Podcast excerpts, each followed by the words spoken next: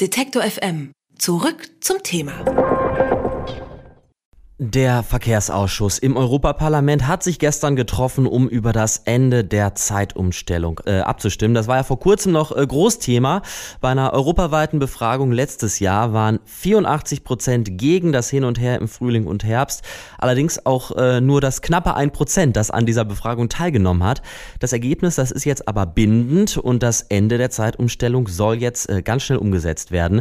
Darum kümmert sich der Verkehrsausschuss über das Ende der äh, Zeitumstellung Aufstellung in der EU spreche ich jetzt mit Michael Kramer. Der sitzt äh, für die Grünen im Europäischen Parlament und ist Mitglied des Verkehrsausschusses und äh, hat ihn auch mehrere Jahre lang geleitet. Guten Morgen, Herr Kramer. Schönen guten Morgen. Was wurde denn jetzt gestern im äh, Verkehrsausschuss des Europaparlaments beschlossen? Ja, dass wir die Zeitab Zeitumstellung ablehnen. Das war eine breite Mehrheit. Und äh, natürlich gibt es eine europäische Regelung nur, wenn Kommission, Rat und Parlament zustimmen. Aber jetzt geht es nach der Abstimmung im Ausschuss, geht es dann ins Plenum und äh, wenn das erfolgt ist, dann wird mit dem Rat verhandelt. Ganz konkret, ab wann wird es äh, denn keine Zeitumstellung mehr geben? Ja, das äh, kann man nicht sagen. Also angestrebt ist, dass wir 2021 keine Zeitumstellung mehr haben. Mhm, okay. Hieße auch eine dauerhafte äh, Sommerzeit in Spanien zum Beispiel. Ähm, Im Winter gäbe es da Dunkelheit bis kurz vor 10 Uhr.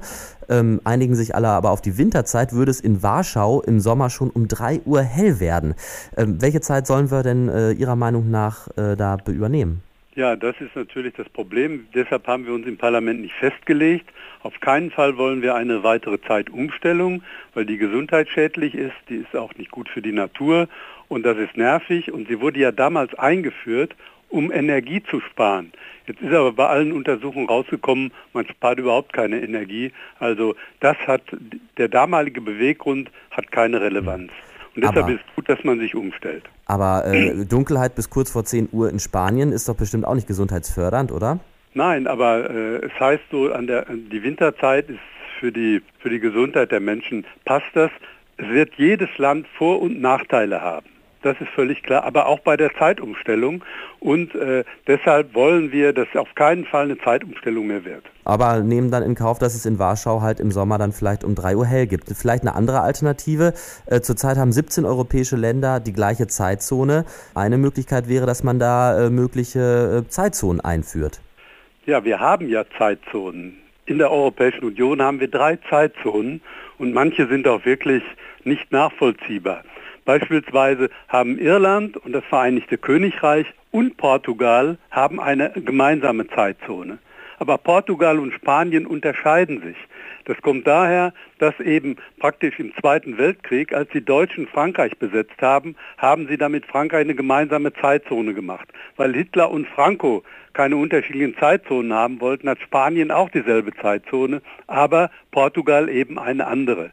Das ist verrückt, aber ist so Realität. Mhm. Und wenn Sie sich die Karte anschauen, haben Finnland, die baltischen Staaten, die haben dieselbe Zeitzone wie Bulgarien, Rumänien und Griechenland. Aber Geografisch hat nur ein kleiner Teil von Ostgriechenland ist praktisch identisch mit Rumänien und Bulgarien. Der andere Teil, äh, der an, wieder grenzt, ist auch wieder ein Unterschied. Also es ist nicht so, als hätten wir keinen Flickenteppich, den haben wir.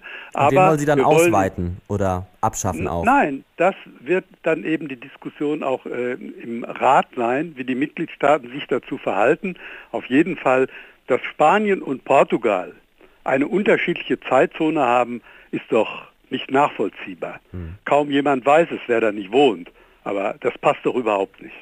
Okay, gehen wir mal ein bisschen auf das äh, größere Thema, denn äh, nach dieser Abstimmung wurde das Verfahren ziemlich stark kritisiert, äh, weil nur knapp ein Prozent aller Wahlberechtigten tatsächlich abgestimmt haben, ist das Ergebnis natürlich alles andere als repräsentativ. Außerdem gab es im Vorfeld auch keine klare Ansage, wie das Ergebnis jetzt eigentlich umgesetzt werden soll und ab welcher Wahlbeteiligung. Wie müssen solche EU-weiten Abstimmungen, die ja vielleicht erstmal wünschenswert sind, in Zukunft aussehen? Also wir haben, das war eine EU-weite Abstimmung, da haben sich äh, so viel beteiligt wie an keiner anderen Abstimmung. Und natürlich ist das nicht bindend, aber das war ein Druck. Wir haben im Parlament Diskussionen gehabt, wo fast alle äh, Mitglieder im Europäischen Parlament sich für die Abschaffung der Zeitumstellung eingesetzt haben. Es gibt natürlich auch, so ist es üblich in der Demokratie, Leute, die dagegen waren.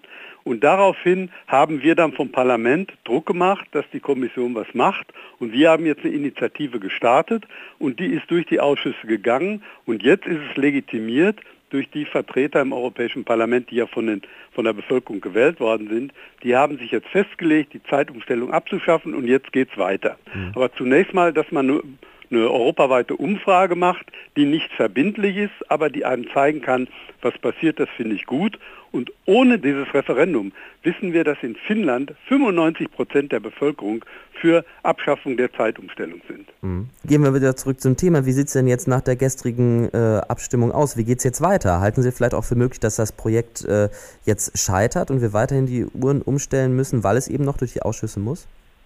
Äh, Theoretisch ist alles möglich. Mhm. Muss nicht durch Ausschüsse, es geht ins Parlament. Parlament Plenum.